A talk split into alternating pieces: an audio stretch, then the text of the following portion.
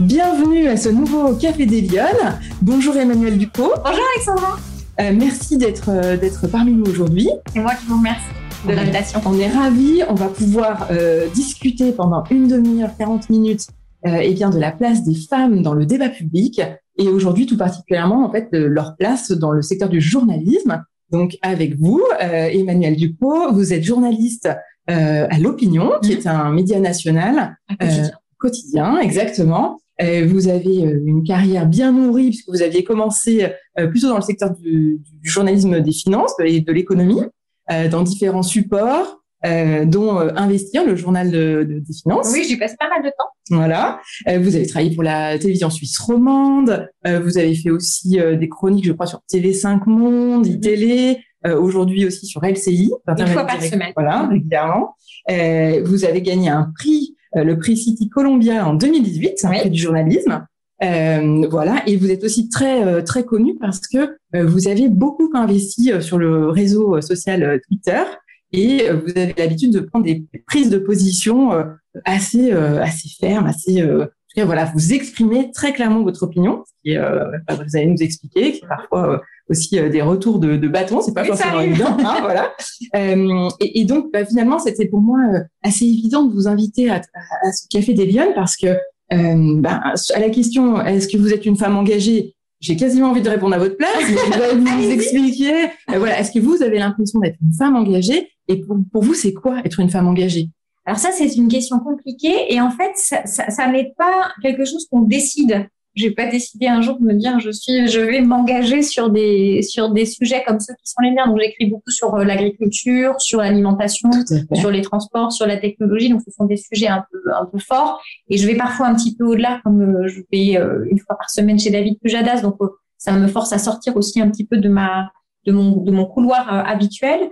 Euh, je, je, travaille dans un journal qui s'appelle l'opinion, c'est-à-dire un journal qui pose des faits et qui ensuite en tire une opinion. Donc ça nous force quand même déjà à avoir, euh, disons, un avis sur les sujets qu'on traite. Et moi, je... un parti pris éditorial là, clairement. On a un parti pris éditorial. Euh, un parti pris éditorial, ça ne veut pas dire qu'on laisse les faits de côté. Hein. Ça veut dire qu'on traite d'abord les faits parce que ça c'est notre travail de base, mais qu'ensuite on en, on en tire quelque chose éditorialement. Euh, et, et ça, je, je, suis allée sur des sujets qui n'étaient pas des sujets très sexy euh, au départ. Au départ, euh, l'agriculture et l'alimentation, c'est des sujets qui nous concernent tous quotidiennement, mais qui sont montés petit à petit dans le débat public. Et ce sont des sujets sur lesquels euh, j'avais des convictions avant de commencer à écrire, avant de commencer à travailler, et je suis allée contre moi-même en les traitant. Je les ai pris d'abord sous un angle économique, et je me suis rendu compte en travaillant ces sujets que ce que j'en retirais en allant interroger des spécialistes, etc., n'était pas ce que je croyais initialement. D'accord. Donc j'ai dû aller contre moi-même. Donc ça vous a un petit peu euh, bah, c'était très stabilisant. Ouais, d'accord. C'était stabilisant d'avoir des convictions fortes sur des questions écologiques par exemple et de se rendre compte que finalement ben on s'est trompé. Et je pense que je me suis trompée sur pas mal de sujets. Donc euh, l'engagement pour moi ça a été d'abord ça, c'est-à-dire admettre que je m'étais trompée donc prendre conscience. Prendre conscience et ensuite le reconnaître. Le reconnaître, travailler plus, vérifier, vérifier toujours, encore, encore, encore, tourner encore autour des sujets pour savoir si on n'a pas oublié quelque chose. Et une fois que ce travail-là a été fait, je me suis dit que il fallait que je partage cette expérience-là. D'accord. Euh, parce que ce sont des sujets cruciaux, des sujets vraiment capitaux. Et le fait d'avoir eu une petite fille, euh, m'a posé beaucoup de questions sur la manière dont on alimente les enfants. Et on a, il y a beaucoup de pression sur les mères quand elles ont des enfants. Et je me suis dit qu'il fallait que ce, que ce qui m'était arrivé à moi, c'est-à-dire de me libérer par rapport à un certain nombre de craintes, peut-être je pouvais le partager et que ça pouvait être utile à d'autres. Alors après, Twitter, c'est un média super et c'est effectivement un média d'engagement bon, qui est chronophage. Alors j'essaye assez régulièrement de prendre un peu de recul et, d'y passer moins de temps, etc. Et, de changer ma manière de faire parce que c'est aussi très violent et on prend beaucoup de, de, coups. Mais c'est aussi un, un média super parce qu'on peut aller toucher beaucoup de gens qui peuvent vous faire des retours, qui peuvent, euh, comment dire, euh, poser des questions, on peut leur répondre, enfin, quand ça reste, euh, comment dire, courtois. courtois. et finalement, je me suis, j'ai réfléchi à ce que ça représentait Twitter dans ma vie de journaliste, et j'en suis arrivée à la conclusion que ça correspond à ce que je faisais au tout début de mon travail de journaliste. J'ai été journaliste pour le Progrès, euh, j'étais correspondante locale de, de, presse pour le Progrès dans une agence de la Loire. Et j'ai commencé mes tout premiers papiers pour La Montagne. ah oui, très bien. Bien sûr, un grand quotidien régional. Et donc, j'étais dans une petite agence, dans une petite ville. Et quand j'écrivais des articles, si les lecteurs n'étaient pas contents ou les intervenants pas contents ou s'ils n'étaient pas d'accord, le lendemain, je les avais dans mon bureau. Ah oui, oui, c'est ça, c'est un retour direct, ça. Et ça, ça arrive assez rarement quand on est mm. journaliste dans un quotidien national. Vos lecteurs, vous les voyez finalement assez peu. Oui. Et donc, il y a des filtres dans la rédaction. Il y a des filtres, etc. etc. on est un peu dans notre bulle journalistique, etc. Et c'était, c'était important pour moi d'avoir ce retour-là parce que ça aide parfois à retenir sa plume, à mieux choisir ses mots, à aller travailler un petit peu plus, etc. Et finalement, l'engagement journalistique que moi je trouve sur Twitter, c'est aussi celui d'affronter les lecteurs.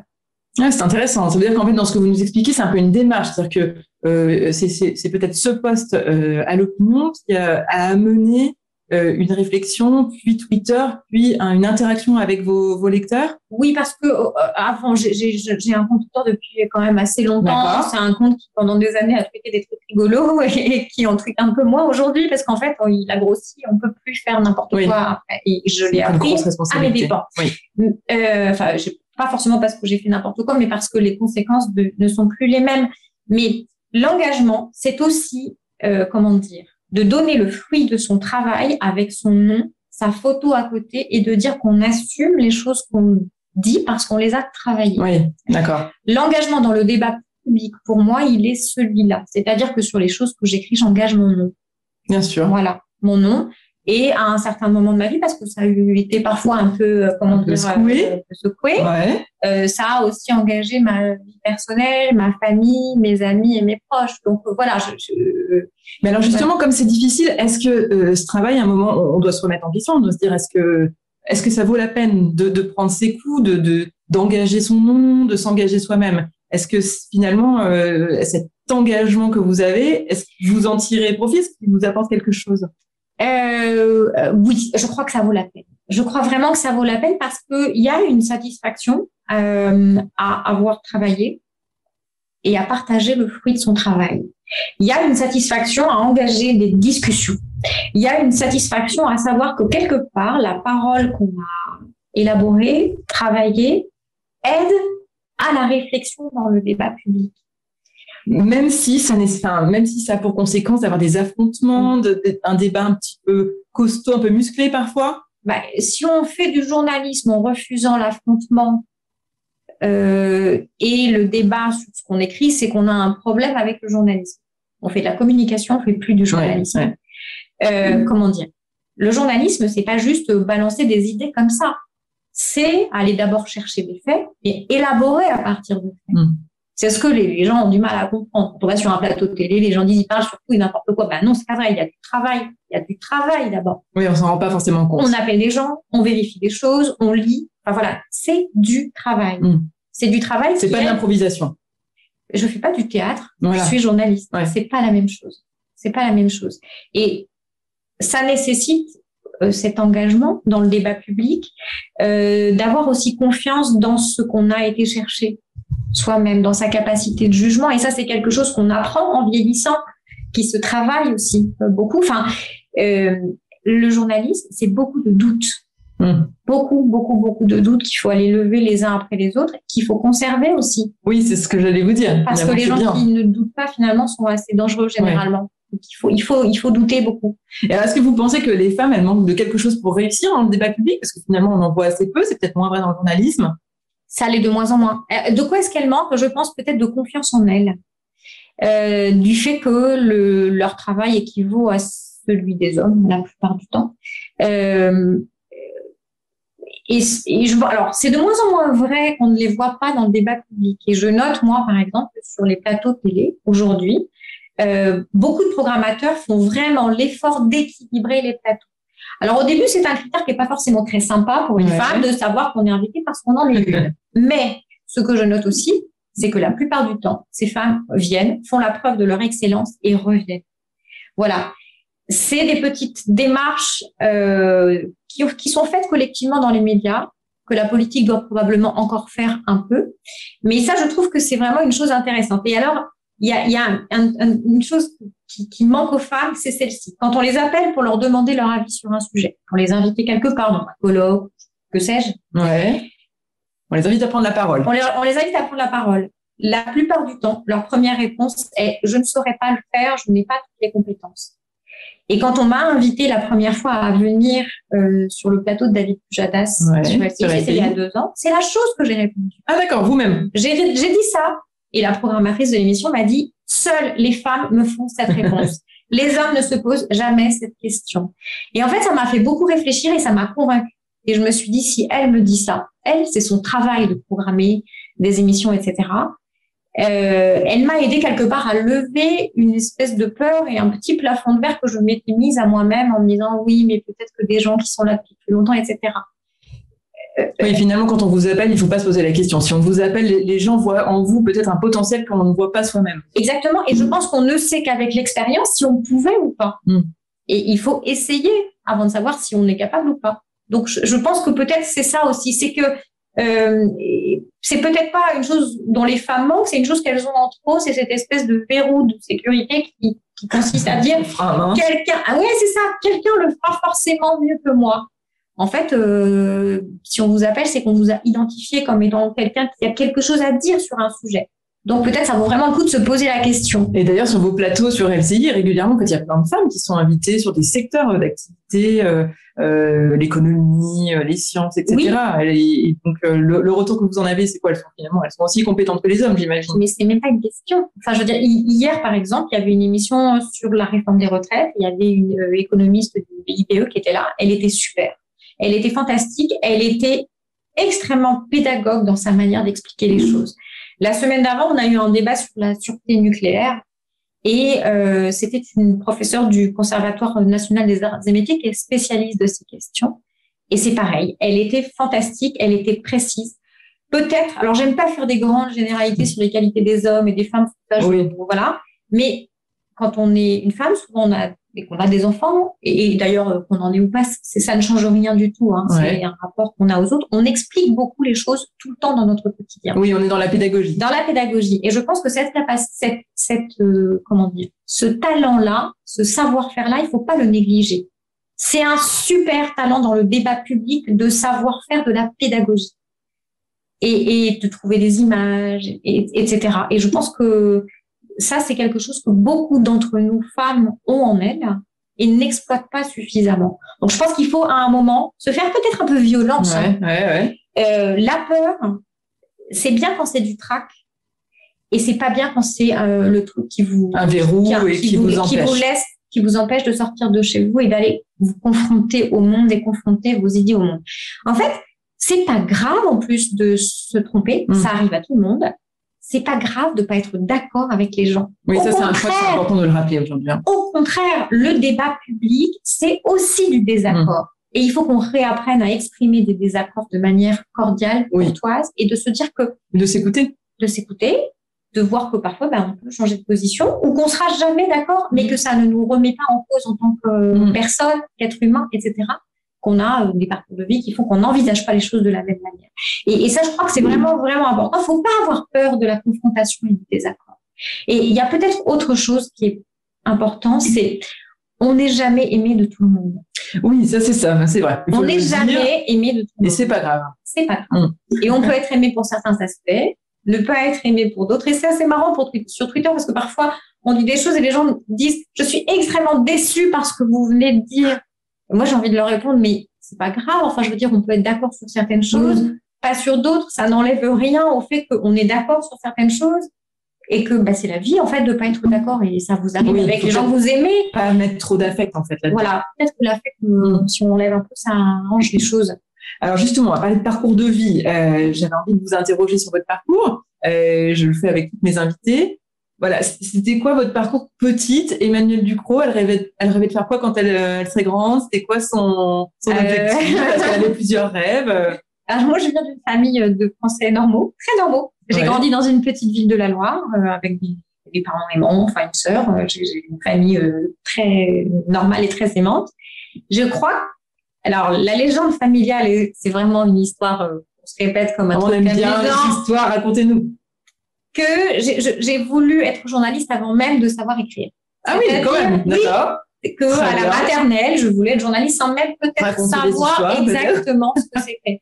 D'accord. J'étais une enfant curieuse qui posait beaucoup, beaucoup, beaucoup, beaucoup de questions très petites, mais vraiment, vraiment. Et en fait, il y a une chose que je ne supporte pas dans la vie, c'est qu'on ne réponde pas à mes questions. Ça me rend vraiment, vraiment folle. Donc, j'ai fait cette espèce de truc qui agaçait tout le monde mon, mon moteur. Ouais. Euh, de quoi est-ce que je rêvais? Euh, J'aime beaucoup dessiner et peindre. Et voilà, donc j'ai hésité un moment. Je me suis dit, est-ce que les beaux-arts, ce serait pas une bonne idée? D'accord. Euh, j'ai fait une, euh, voilà, j'étais un, un, enfant pour qui c'était facile. L'école c'était facile. Enfin, les choses vont rentrer dans ma tête facilement. Enfin, je veux dire, c'était pas un sujet. il n'y avait pas de difficulté particulière. Voilà, je suis curieuse. J'avais envie de voyager, ce que j'ai pas fait quand j'étais enfant, et je voulais vraiment voir le monde. Et ça, c'était quelque chose qui me, enfin, je, voilà, je rêvais d'aventure et de, voilà, j'étais un peu saut de terre quand même euh, aussi. Et quand euh, bah, j'ai passé mon bac, la question s'est posée de savoir ce que j'allais faire. Est-ce que j'allais au Beaux-Arts Est-ce que je, me suis inscrite dans une prépa littéraire où je suis restée deux semaines parce que j'ai réussi le concours de Sciences Po à Grenoble. Pour mes parents, euh, bah, tout ça était un peu mystérieux, peut-être un peu des trucs de banque. Ils m'ont laissé faire en se disant que voilà j'étais probablement débrouillarde et ils m'ont laissé faire voilà. Et, mais en fait le journalisme je pense c'était quand même l'objectif de tout ça et je voulais passer un concours d'école de journalisme en me censurant beaucoup parce que je venais d'un lycée de province et que j'étais pas très sûre que vous étiez pas sûre de vous. J'étais pas bah, j'étais pas sûre que que j'avais le niveau pour le faire voilà. ça, je l'ai fait en n'y croyant pas trop et en fait euh, je, voilà en vous posant vous-même beaucoup de questions exactement beaucoup de questions. Et puis en fait après les choses ont été assez linéaires. J'ai toujours travaillé euh, alors, ça, a été quoi votre premier job le premier, euh, alors, le, premier J'ai travaillé dans une crêperie. J'ai fait la plonge dans une crêperie. J'ai beaucoup travaillé quand j'étais adolescente. J'ai trié des documents dans un bureau d'études. J'ai travaillé dans une cabine d'autoroute. Euh, ah oui, ok, euh, d'accord. Euh, c'est un formateur. Un travail qui a un peu disparu, mais j'ai lu tout Albert Cohen en un été, la nuit dans la cabine d'autoroute. Euh, j'ai fait beaucoup de choses, de petites expériences. J'ai commencé à être correspondant local de presse pour le progrès parce que euh, j'ai gagné mon premier argent comme ça ouais. en allant photographier euh, des mariages et des bébés à la maternité. Et voilà. C'était. Mais ça a été assez facile ou, ou c'est un vrai parcours du combattant parce qu'on dit souvent que devenir journaliste c'est quand même il n'y a pas beaucoup de, il y a pas beaucoup de postes, hein. il y a beaucoup de prétendants, mais, mais peu à l'arrivée. Euh. Alors, pour être correspondant local de presse, c'était pas très compliqué. J'ai poussé la porte de l'agence et, et, il se trouve que le, le, le directeur de cette agence était le, le, papa d'une de mes amies d'école. D'accord, euh, ok. Voilà. Puis ça n'engageait pas à grand chose, hein. Oui. J'écrivais des petits articles, etc. Enfin, voilà. Et bon. Après, après, oui, le journalisme, c'est un monde difficile. C'est un monde darwinien. Euh, c'est-à-dire qu'il y a beaucoup de gens qui lâchent, beaucoup de jeunes qui lâchent. C'est compliqué. Mm c'est violent. Euh, enfin, pour moi, c'est un métier qui est plein de gratification, mais je comprends que ça puisse faire peur. Euh, et, et j'ai pas beaucoup de conseils à donner aux, aux, jeunes journalistes, mais exploiter ce qu'on aime vraiment faire, ce qu'on sait faire, se trouver des spécialités, c'est vraiment souvent une très très bonne porte d'entrée. D'accord. Et puis, euh, peut-être faire un, autre job d'abord pour, pour se former une expérience particulière ou non pas forcément? Ça c'est enfin je connais tellement de gens qui ont des parcours différents mais souvent des gens qui à un moment ont osé ont osé pousser une porte proposer quelque chose euh, et puis n'ont pas comment dire c'est facile de faire du journalisme de d'eau tiède oui bien sûr c'est souvent un reproche qu'on fait d'ailleurs hein. et avoir des comment dire avoir des convictions euh, avoir des choses qu'on a envie de défendre en les étayant toujours avec des faits des faits des faits des faits c'est aussi quelque chose qui fait qu'on est différent et que euh, le journalisme, c'est un équilibre entre des faits, du travail et, des personnalités. D'ailleurs, je, je, suis toujours très admiratrice des, admirative, pardon, des, des directeurs des rédactions parce que gérer une équipe de journalistes, c'est un truc, euh, c'est des égos, c'est un métier où, comme on dit, il faut savoir aussi euh, gérer son, comment dire, son rapport à soi-même, à l'image qu'on a de soi-même. Euh, on est exposé, on est attaqué, il faut être costaud quand même, il faut être solide et pas se laisser démonter parce que mm. sinon euh, on, ne peut pas vivre de, cette façon-là. c'est compliqué. C'est, on est toujours entre le public et le privé, et donc il faut, il faut savoir où sont les limites et savoir qui on est vraiment. Et peut-être aussi savoir se remettre en question. Euh, c'est, une... Bien sûr, ça arrive de se tromper. Mm. C'est terrible. Mais on a l'impression finalement les, les journalistes le font peu. Enfin, souvent dans le débat public, on a on, on, a sans arrêt cette espèce de, euh, de géométrie entre la, le, le, journalisme et le politique où chacun se renvoie souvent la balle en disant, ben, en disant à l'autre, euh, finalement, c'est vous qui ne faites pas d'effort de remise en question de votre travail. C'est comment dire euh, On n'est jamais dans, quand on est journaliste et qu'on se trompe, on ne peut jamais revenir au même endroit et au même moment pour corriger l'erreur. C'est-à-dire que le temps est passé, les réseaux sociaux sont passés par là, le truc s'est peut-être un peu emballé. Enfin, c'est compliqué et, et les réseaux sociaux ne nous aident pas beaucoup à corriger les erreurs. Mais oui, euh, personne n'est infaillible. Enfin, je veux dire, les gens se trompent. Il m'est arrivé de me tromper. Et je peux vous assurer qu'un article avec une erreur, un erreur dedans, ça, c'est, j'ai un, c'est le cauchemar. excellent sommeil. C'est le truc qui m'empêche de dormir. Vraiment. Enfin, voilà, m'être trompé sur quelque chose, avoir écrit quelque chose de faux, ça, ça, vraiment, c'est, Enfin, je veux dire, ça arrive à tout le monde, mais ça, c'est un truc qui est dur à vivre. Alors d'ailleurs, vous avez commencé comme journaliste plutôt dans le domaine économique et financier. Je suis toujours journaliste. D'accord, toujours, journaliste éco. Et finalement, il y, a, il y a cinq ans, c'est ça, vous avez euh, changé et vous êtes, euh, en tout cas, vous avez été recruté pour travailler à l'opinion. Alors ça fait huit ans. Huit ans. Comment ça s'est passé? C'est, vous avez eu envie de changer On est venu vous chercher Comment comment ça, euh, J'avais comment dire J'étais journaliste financier. J'en ai eu un mot marre à un moment, et euh, je, je, me suis dit bon, il faut que je change de de, de, secteur. J'en avais marre. J'avais fait un peu le, le c'était assez ingrat. Hein. Je lisais des comptes de résultats. Bon, voilà, j'ai appris énormément, mais j'en avais un peu marre. Et j'avais fait un peu de de radio pour euh, investir. Je travaillais pour investir à ce moment-là. Je, je, faisais un petit peu de radio. Je faisais un petit peu de radio euh, pour BFM euh, Business qui était à cette époque-là une radio. Je faisais un petit peu de, un petit peu de, comment dire, de radio pour radio classique. Et au moment où j'ai quitté ce travail chez Investir, il se trouvait que je devais faire un voyage personnel en Ukraine. Et euh, j'ai appelé le, le, le, patron radio classique de l'époque, qui s'appelle Donald Dalrevel, qui est aujourd'hui européen. Et je lui ai dit, Donald, on se connaît pas, on se connaissait pas beaucoup. Je lui ai dit, Donna, je, vais partir en Ukraine. C'est l'anniversaire des 25 ans de Tchernobyl. Donne-moi un petit Nagra, un petit enregistreur. Euh, je voudrais essayer de faire des trucs et puis tu feras ce que tu veux avec. Et il m'a donné le petit Nagra. euh, il m'a expliqué en, un quart d'heure, je me rappelle, un technicien m'a expliqué comment monter un sujet. Alors j'avais appris à l'école de journalisme euh, à, Lille, mais voilà. Et je suis partie avec mon petit Nagra et j'ai fait mes premiers reportages de radio, de près radio comme ça. Et ils lui ont plu. Et c'était vraiment un coup de bluff.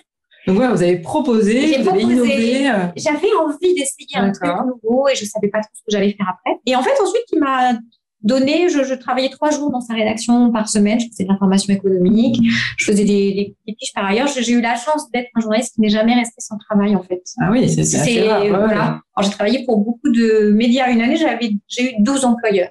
C'était beaucoup. J'ai écrit des articles financiers pour elle. Je, je, je, vraiment, euh, je faisais beaucoup de choses. Et, euh, et puis ensuite, j'ai euh, euh, qui s'appelait encore ITélé à l'époque, avait besoin d'une journaliste pour faire un peu d'information économique à l'antenne. Donc, ma vie a changé de tour, c'est-à-dire que là, on devient visible, etc. Et puis, c'est deux fils en aiguille de cette façon-là, parce que j'avais rencontré des gens que j'ai été recrutée à l'opinion, d'abord pour faire des vidéos. Et puis ensuite, j'ai été intégrée à la rédaction pour parler des PME et des, de l'économie des territoires. C'est comme ça que j'ai commencé à l'opinion, qui était un média qui se lançait. C'était un vrai pari. Euh, c'était un peu, c'était l'aventure excitante où tout le monde avait envie d'être. Et, et, pour moi, ce, ce titre est important parce qu'il m'a c'est un titre où on a beaucoup de liberté. D'accord. Euh... C'est vrai ça. Il y, a, il y, a, vraiment une différence. Il y, a des, il y, a des, médias dans lesquels on a plus de liberté que d'autres. C'est une réalité. Alors je peux parler de ce que je connais, mais je sais que celui-ci ce média-là, en tout cas, m'a donné la chance d'aller explorer les sujets que je voulais explorer. Et par exemple, le thème du glyphosate, qui a été un thème important pour moi. Alors, je, je, je sais que cette, ce truc me colle à la peau et que je, le glyphosate me collera à la peau jusqu'à la fin de mes jours, mais ça a été un sujet important pour moi et, et que ma rédaction en chef a pris le temps d'écouter mes arguments.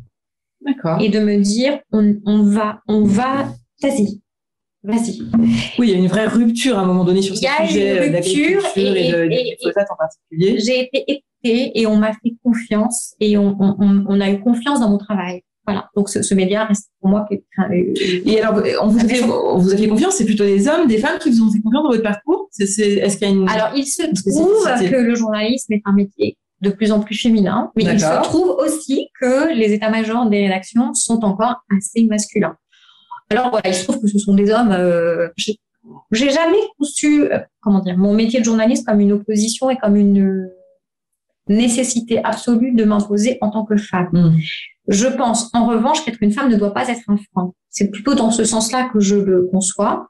Euh, mais moi, j'interviewe beaucoup d'hommes. Je suis journaliste éco. Les milieux économiques sont quand même encore très, très masculins. Et je n'ai jamais ressenti le fait d'être une femme face à des hommes comme étant euh, un élément d'infériorité. Hmm. Mais vraiment jamais. D'accord. Euh... Et vous y pensez quand vous préparez vos interviews? Est-ce que vous faites attention à aller chercher aussi la vie de femme ou est-ce que finalement vous faites les choses naturellement comme elles viennent? Vous n'avez pas de parti Alors, je, c'est une chose que j'essaye de faire. Je, je, me, je, me, rends compte que naturellement, c'est pas spontané pour moi d'aller. Enfin, on a tous à se remettre en question. Ouais. Euh, mais je, j'applique à mes interlocutrices ce, vous savez, Seules les femmes se posent la question de savoir si elles sont aptes à répondre ou pas, les hommes jamais. Et c'est souvent, j'utilise souvent cet argument pour convaincre quelqu'un de me parler. Et en fait, je, me rends compte dans les sujets que je traite d'agriculture qu'il y a beaucoup de chercheuses, par exemple, qui s'expriment assez peu dans les laboratoires et qu'il faut souvent aller les chercher avec ce genre d'argument. Oui, les femmes s'exposent peut-être un petit peu moins euh, facilement que les hommes. Et souvent, mon argument, c'est de dire, mais euh, Enfin voilà, enfin, j'utilise ce, qui m'a été appris pour essayer de les convaincre d'y aller. Et, et, en fait, ce qu'on constate, c'est qu'une fois qu'elles ont donné une interview, deux interviews, bah après c'est bon quoi. Elles, réfléchissent trop les femmes à ce genre de choses? Oui, on réfléchit trop. On réfléchit beaucoup trop. Et, mais en fait, c'est un manque de confiance dans notre travail, mais parce que, comment dire, la plupart du temps, quand vous êtes spécialiste d'un sujet, vous avez, enfin, que un journaliste vient vous poser des questions, il n'a pas besoin que vous alliez dans la granularité extrême de votre sujet. Et ce que vous avez à dire est très suffisant pour ce qu'il va vouloir transmettre à son public. Donc oui, les femmes réfléchissent beaucoup trop, se posent beaucoup trop de questions. Euh... Quand vous êtes vous-même lancé dans l'aventure de l'opinion, est-ce que vous avez, est-ce que ça vous a fait peur? Est-ce que vous avez réfléchi? Est-ce qu'il y a eu des ah freins? que vous avez parlé à votre entourage? Euh, Comment vous avez fait pour J'étais euh, assez, alors j'étais assez excitée par ce, cette aventure-là. Enfin vraiment, D'accord. Enfin, voilà, j'étais contente dans quelque chose de nouveau. Ça faisait vibrer la presse, on en parlait mm. beaucoup. Enfin, c'était vraiment un truc excitant et, et ça reste très excitant. Cette aventure de C'est une belle aventure. reste très excitant, vraiment. Euh, mais euh, quand on m'a demandé, par exemple, de traiter des transports, c'est arrivé un peu après l'agriculture. La première fois mon rédacteur en chef m'a dit il faut que tu nous écrives un papier un peu. C'était sur la SNCF. Et la SNCF est une entreprise fantastique, extrêmement compliquée. C'est un sujet passionnel, c'est un sujet euh, que des gens connaissent extrêmement bien. oui. voilà. Il y a des techniciens hyper, hyper pointus. Enfin voilà. Et il m'a demandé ce sujet et j'ai pleuré. Ah oui, j'ai fondu en larmes. Pourquoi L'angoisse Oui, je dis j'y arriverai pas. J'arriverai jamais. Ah on revient, je suis pas à la hauteur. Je n'y arriverai pas. Je suis désolée, j'ai pas les contacts, j'ai rien. Je, je peux pas faire ce sujet. Et il m'a dit, mais calme-toi. J'étais peut-être un peu émotionnelle, ça m'arrive assez souvent. Euh, il m'a dit, calme-toi. Euh, tu vas travailler. Là, tu vas faire ce que tu peux. Et puis, ça va venir. Et en fait, comment dire, j'ai eu l'impression qu'il m'envoyait euh, gravir l'Everest en tongue. mais son travail, c'est pas, c'est pas voilà. Et non, mais il a fait son travail de rédacteur en chef et il m'a dit bah, tu vas aller chercher tes réponses, c'est-à-dire que tu vas travailler, on va, on va, tu vas demander à un tel qui a tel contact de te le donner. On va sécuriser, on va, faire on va sécuriser. Et en fait, la chose à faire quand on est journaliste et qu'on est sur, qu'on se lance sur un sujet qu'on ne connaît pas, c'est les faits. On s'en tient aux faits et on cherche les faits. Et ça, on sait tous faire quand on est journaliste. Oui, donc c'est de la méthodologie on commence pas à vouloir faire de l'opinion et de l'édito sur un sujet qu'on ne connaît pas. Mm. On s'en tient aux faits. Et en fait, c'est une leçon de presse quotidienne régionale, encore une fois. Mm. Les faits. Les faits, les faits, les faits. Voilà. Et donc, j'ai fait, j'ai fait ça, les faits. Et ça a été de, de mieux en mieux. Aujourd'hui, quand je dois faire des sujets sur la SNCF, je ne parle plus. un progrès. euh, très bien. Euh, comment les, petites questions, les, petites, questions quiz d'Elion, euh, je sais pas, tout simplement, c'est quoi une journée type d'Emmanuel Ducrot? Est-ce est-ce qu'il y, y, a des journées types dans votre emploi du temps? Euh, oui, alors le, journalisme est fantastique parce que c'est un, c'est un monde dans lequel on ne sait jamais exactement de quoi la journée sera faite. D'accord. Et ça, c'est super. Mais ça, c'est. C'est pas trop difficile, non il faut, il faut jongler dans plein de choses. Il y a des personnalités qui le gèrent plus ou moins bien. Moi, j'adore. Ok. J'ai une bonne capacité de d'adaptation. D'adaptation. Euh, ma journée type, c'est euh, je me réveille avec, euh, j'ai, je vis avec une, j'ai une petite fille qui a 6 ans. D'accord. Euh, donc ma journée commence comme celle d'une maman. Euh, bon, généralement, on parle pas trop de journalisme à ce moment-là. Ni de glyphosate. Oui, de, moi, je, très rarement avec elle. Hein. C'est vraiment un truc que jamais. Donc euh, on a, on a un départ pour l'école qui consiste à dire euh, bois ton jus de fruits, euh, mange ton gâteau, mets tes chaussures. Ça, je pense que je dois le répéter 45 fois. voilà, un peu classique, c'est ça. Euh, Je fais une revue de presse, évidemment, tous les matins pendant qu'on fait le petit déjeuner. D'accord. J'ai j'ai arrêté d'écouter les radios avec le confinement parce que c'était très anxiogène pour euh, ma fille. Ok. Parce qu'elle, enfin pour moi, la radio a toujours été un, quelque chose de très naturel. Et il y en a une dans chaque pièce chez moi, branchée sur des stations différentes. Mais je me suis rendu compte que moi, j'étais capable de le gérer comme un adulte, mais elle pas. Donc ça, j'ai arrêté. On fera ça quand elle sera plus grande. J'écoute des extraits avec mon casque. Je la préserve de ça. Donc je fais une revue de presse, je la dépose à l'école. Et ensuite, euh, la journée commence, on a une, une, réunion de rédaction à 9h30 à l'opinion, à laquelle on est là généralement si on peut. Donc l'année a été un peu bousculée, mais bon, parfois c'est plutôt des petits déjeuners, etc. J'essaye d'avoir élaboré la veille au soir ou le matin un sujet à proposer parce que euh, c'est très angoissant pour moi d'arriver sans, sans proposition de sujet, etc. Oui, parce que là, c'est un quotidien, donc il y a un rythme qui est C'est un quotidien euh, qui est très soutenu. On écrit énormément, on écrit beaucoup et on écrit sur des sujets. Enfin, voilà, et on est sans aide de d'agence de presse, tout est produit maison. Donc il faut vraiment que ce soit. C'est vous qui souvent venez avec des idées. D'accord. Vous faites des propositions. tous les et par contre, parfois votre directeur en chef, j'imagine, vous dit bah non, moi j'ai besoin que tu fasses ça. Oui, et ça arrive qu'on et ça arrive qu'on change de sujet en cours de journée parce que l'actualité a changé. Enfin, je veux dire, et, et j'insiste sur le fait que le journalisme c'est aussi un travail d'équipe. D'accord. C'est-à-dire que l'opinion c'est une équipe on discute ensemble des sujets et c'est un truc super, c'est que les, unes de l'opinion sont souvent construites avec les journalistes de l'opinion, qu'on est amené à travailler avec un tel un jour, avec un autre. voilà, c'est euh, voilà. Donc donc ma journée c'est donc le matin j'essaie de faire les interviews, les rencontres, etc. À midi on a souvent des des déjeuners euh, classiques. L'après-midi, c'est beaucoup de travail de rédaction. Le mardi est une journée un peu spéciale pour moi parce qu'il y a l'émission de David Pujadas. Donc, il faut que je, que je, c'est une double journée parce qu'il faut que je travaille aussi des sujets pour l'émission du soir. Euh, j'essaye de... Donc, ça veut dire que c'est des sujets que vous, que vous connaissez en amont et que vous, oui. vous arrivez avec une escarcelle de, de sujets, avec, euh... Moi, je, j'accepte pas d'aller dans des émissions où on me demande de parler. Euh... D'accord parce qu'on a souvent, on se pose souvent la question, on se demande ça, arrive, hein, télé. Mais moi, je veux pas faire ça. D'accord. Vous avez, vous êtes préparé. Mais mon travail, c'est de donner de la valeur ajoutée aux gens. Pas juste mon avis. Mon avis n'a aucun intérêt en soi. Mon avis a un intérêt parce qu'il est travaillé. Donc, si on me demande d'aller, enfin, moi, je ne suis pas de la chair à antenne. Je veux pas être, je veux mm. pas faire ça. Ça fait du mal au journalisme. Donc, il faut travailler avant. Euh, voilà. Donc, euh, on rend notre copie euh, vers 19h euh, généralement la, la enfin, bien avant si on peut parce qu'on évite de, de mettre le rédacteur en chef. euh, voilà. Ensuite je rentre à la maison en dessinant dans le métro. D'accord. Parce que c'est ma soupape je dessine dans le métro. Je, fais des petits portraits des gens. C'est mon, moment où je ok c'est intéressant. C'est votre moment à vous votre petite bulle. Ma, ma, déconnexion est là. Je, voilà euh, je parle à mes amis, je parle à ma famille. J'ai la chance d'avoir un environnement euh, très sympa. Enfin, voilà, je gens. Euh, ensuite, on a, je retrouve ma, mon enfant avec, avec plaisir et c'est, comment dire, c'est ce qui me ramène au sol. C'est facile de perdre le contact dans ce monde un peu fou du journalisme. On est quand même dans un monde qui est pas très normal. Et, qui va vite. Qui va vite. On, passe d'un sujet à un autre. On a été sollicité toute la journée, etc. Ça, ça me ramène au sol. Mm. Je regarde pas beaucoup la télévision, j'en ai une et souvent je perds la télécommande pendant un mois. D'accord. Je, je, regarde pas beaucoup de séries, ce genre de choses. C'est pas mon univers. Je lis plus et puis je prépare des voyages parce que c'est le truc qui me fait euh, avancer. Mes journées sont assez banales finalement. Elles sont bien remplies, hein. Elles sont bien remplies. Ouais. Alors je crois quand même que dans c'est le, si on est dans le moment un peu elle, Oui. il y a un moment important dans ma journée, c'est celui où je me dis, il faut que la vie ce soit un petit peu du cinéma quand même. Ah oui, alors racontez-nous, ça c'est rigolo. Et j'ai- Ça, veut dire quoi la vie euh, il faut s'habiller pour la vie. D'accord. Voilà. Moi, je, je, je veux me dire le matin en partant de chez moi, je me suis débarrassée de mon souci vestimentaire, etc.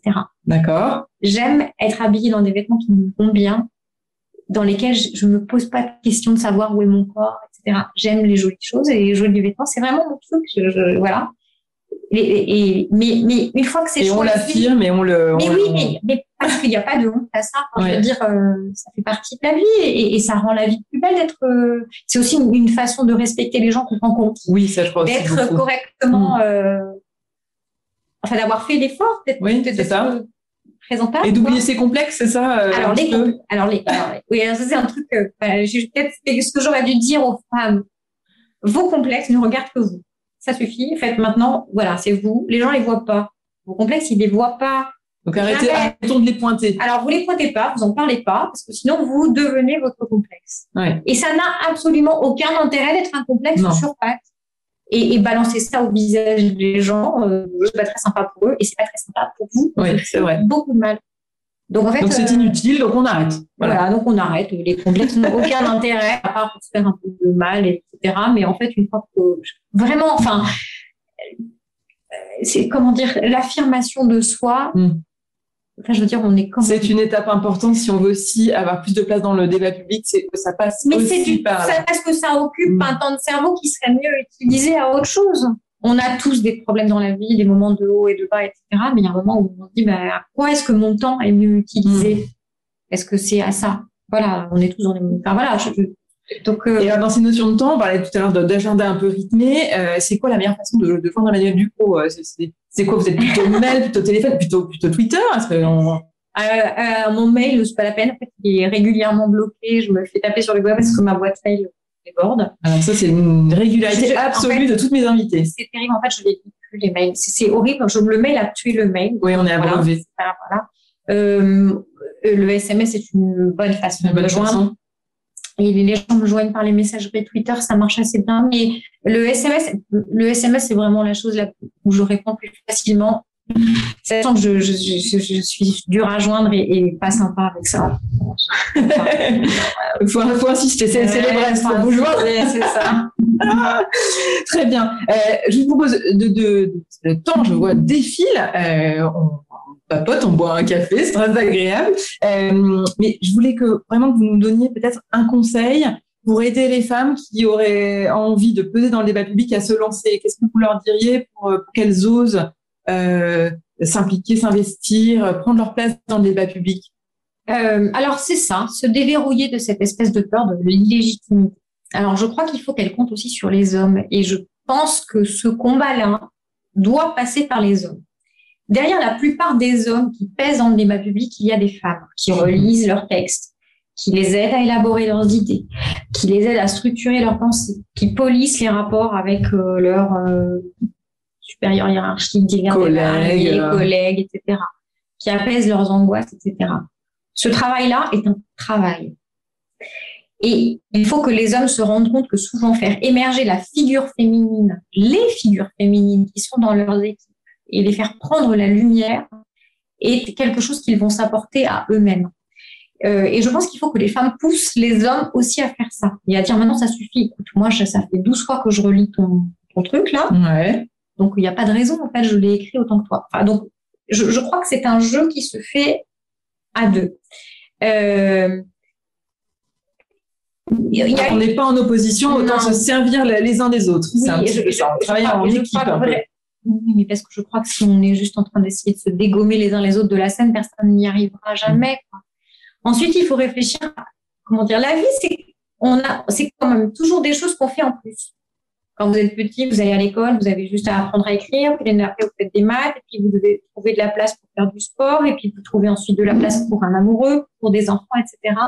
Et on se rend compte que notre emploi du temps, finalement, on arrive toujours à l'aménager d'une manière ou d'une autre et à faire de la place pour les choses importantes. Alors même qu'on pensait que c'était pas possible. Alors même qu'on pensait que c'était pas possible. Euh, encore une fois, je fais pas de grandes généralités sur les hommes et les femmes, mais la capacité d'organisation, de priorisation, ça existe et on sait faire. Mm. Et en fait, je crois qu'en vieillissant, on apprend à se débarrasser de beaucoup de choses qui sont pas des choses essentielles, qui sont des choses chronophages. Les complexes en étant ouais. le premier, ouais, le premier. Euh, et puis aussi, je crois, à un moment, il faut se libérer du regard des autres. Oui, tout à fait, c'est ce que j'allais vous demander. Le regard des hommes et le regard des femmes. Mm. Et je suis assez, quand je, je, regarde le débat du féminisme en ce moment, je me dis, mais, mais on est en train de marcher sur la tête. Mm. On est en train de nous expliquer qu'il faut s'affirmer, mais qu'il y a des manières de s'affirmer en tant que femme qui ne sont pas les bonnes. Mais enfin, je, on se trompe de combat. Je, je pense qu'on se trompe de mm. combat. Et en fait, finalement, peut-être que c'est enfin, l'affirmation de, de, de, de, de, de, chaque personne et de son talent qui devrait compter plus que son genre ou son sexe, ou je ne sais même mm. pas comment on doit mm. appeler ça. Mais euh, les femmes doivent se prendre en main et, et, les hommes doivent cesser de, de comment dire de considérer que le travail euh, des femmes comme elles leur est acquis comme quelque chose de normal, c'est une reconnaissance aussi qu'il faut aller chercher, je crois. Donc c'est peut-être un travail qu'on peut qu'on peut essayer de faire. Alors euh, sur le volet plus de l'éducation, de ça, ça, ça, ça, ça monte, ça remonte à l'enfance, ça peut-être. Oui, il faut qu'on réfléchisse à la façon dont on élève nos petits garçons et nos petites filles. Euh, alors, sans les mettre dans des cases en fait. Oui, alors on dit toujours, euh, avant, j'avais des principes, maintenant, j'ai des enfants. et donc, j'ai une petite fille qui adore s'habiller en rose. J'en parle beaucoup, c'est ce que j'ai de plus précieux. Oui, comme, toutes les mamans, généralement. Mais, mais, mais, mais, elle est importante pour moi aussi parce que je, je réfléchis souvent à l'image que je donne à ma fille, à l'exemple que je serais peut-être pour elle. Euh, on a le droit d'avoir des hauts et des bas, des moments où ça va moins bien, mm. etc. Enfin, ça arrive à tout le monde. Et, les hommes aussi, sauf que c'est un tabou. Mais ça nous arrive à tous. Mm. Et mon combat au quotidien serait complètement inutile si mon idée de dire je veux pas que ma fille s'habille en rose tous les jours, alors que c'est le truc qui vraiment est important pour elle. Ça lui fait plaisir. Ah, mais c'est vraiment même pas négociable. Elle veut rose et des robes de Donc, mon combat doit plus consister à dire quoi que tu décides de faire, ne te l'interdis pas sous prétexte que tu es une fille. Hmm. Et, tout, doit travail. Voilà, travaille pour obtenir ce que tu veux, bats-toi pour obtenir ce que tu veux, révise tes priorités si tu vois que ça fonctionne pas comme tu veux, mais mais mais, mais voilà, le, le message il est là. Et, et je je pense que les enseignants ont aussi beaucoup de, de travail pour valoriser l'équité de mm. la parole entre les garçons et les filles, etc. Et effectivement, il y a des stéréotypes contre lesquels il faut lutter. Mais moi, je pense que si c'est juste euh, partager l'espace dans la cour de récréation et euh, les couleurs des jouets, on se trompe vraiment, mm. vraiment de combat. Je pense que il est plus dans l'aide à l'affirmation des personnalités, quelles qu'elles soient. Et ça vaut pour les petits garçons parce que je pense qu'il y a beaucoup de, petits garçons qui se sentent un peu contraints dans des choses très masculines. Quoi faire, quoi. Enfin, je veux dire, c'est c'est oui oui oui. voilà. Ah, il faut pousser les femmes à prendre leur part et, à s'affirmer et à se poser moins de questions. C'est un petit peu ça si je résume ce que vous nous avez dit. Oui et, et, et demander. En fait voilà ça c'est un truc aussi c'est que euh, s'affirmer dans le débat public ça veut parfois dire prendre son téléphone et dire je veux ça. Très bien oui. J'ai envie de faire ce truc là et je vais pas attendre qu'on vienne me chercher. Mmh. Parce qu'on viendra pas. Parce qu'on viendra pas. Mmh. Parce que personne, parce que, le, parce que les gens ont beaucoup de choses à faire, parce qu'ils vont pas penser à vous. Et en fait, bah, se rendre service à soi-même, et parfois ça coûte un peu d'envoyer un SMS qui mmh. demande quelque chose. Mais dire, moi, je crois que sur ce truc-là précisément, j'ai vraiment quelque chose à proposer. Est-ce qu'on peut pas en parler? Et je crois que ça vaut pour tout, et ça vaut pour quel que, quel que soit le métier qu'on fait en tant que femme. Hein. Je, veux dire, euh, ça peut fonctionner pour euh, l'infirmière dans un hôpital, pour euh, la, la, femme qui travaille dans un supermarché et qui a besoin d'une augmentation. Il y a un moment où en fait il faut oser demander les choses. Mmh, mmh. Elles viennent pas à nous seules. Euh, il, il, faut les, il faut les demander sans honte et, et parce qu'on les mérite quoi. Si on estime la mériter. Très bien, bah c'est parfait. Écoutez, je vous remercie beaucoup, Emmanuel Dupont. Merci, Alexandra. On a passé un moment merveilleux euh, dans ce Café des Lyonnes. Euh, vous étiez la, la, dernière invitée de la saison, euh, puisque là, on va faire une petite pause pour l'été. Euh, donc, je vous invite à évidemment envoyer vos remarques, vos commentaires, vos suggestions par mail, parce que moi, je les lis, hein, encore, je peux les recevoir, donc n'hésitez pas. c'est voilà, elle, ça s'appelle le mail, c'est l'équipe des gmail.com et aussi évidemment à réagir sur le groupe des Lyon sur LinkedIn. On reviendra à la rentrée avec de nouvelles invités. Euh, donc, faites vos suggestions. Si vous avez euh, des, des, idées de Lyon à, à, à proposer, faites-le. Euh, et puis euh, voilà, j'ai eu beaucoup de plaisir à échanger avec vous. J'espère que voilà, vous aurez apprécié euh, comme moi notre invité de, de, ce jour. Et je vous souhaite une bonne journée parce que je crois que là vous allez repartir à fond pour nous rédiger de, de, beaux sujets pour demain.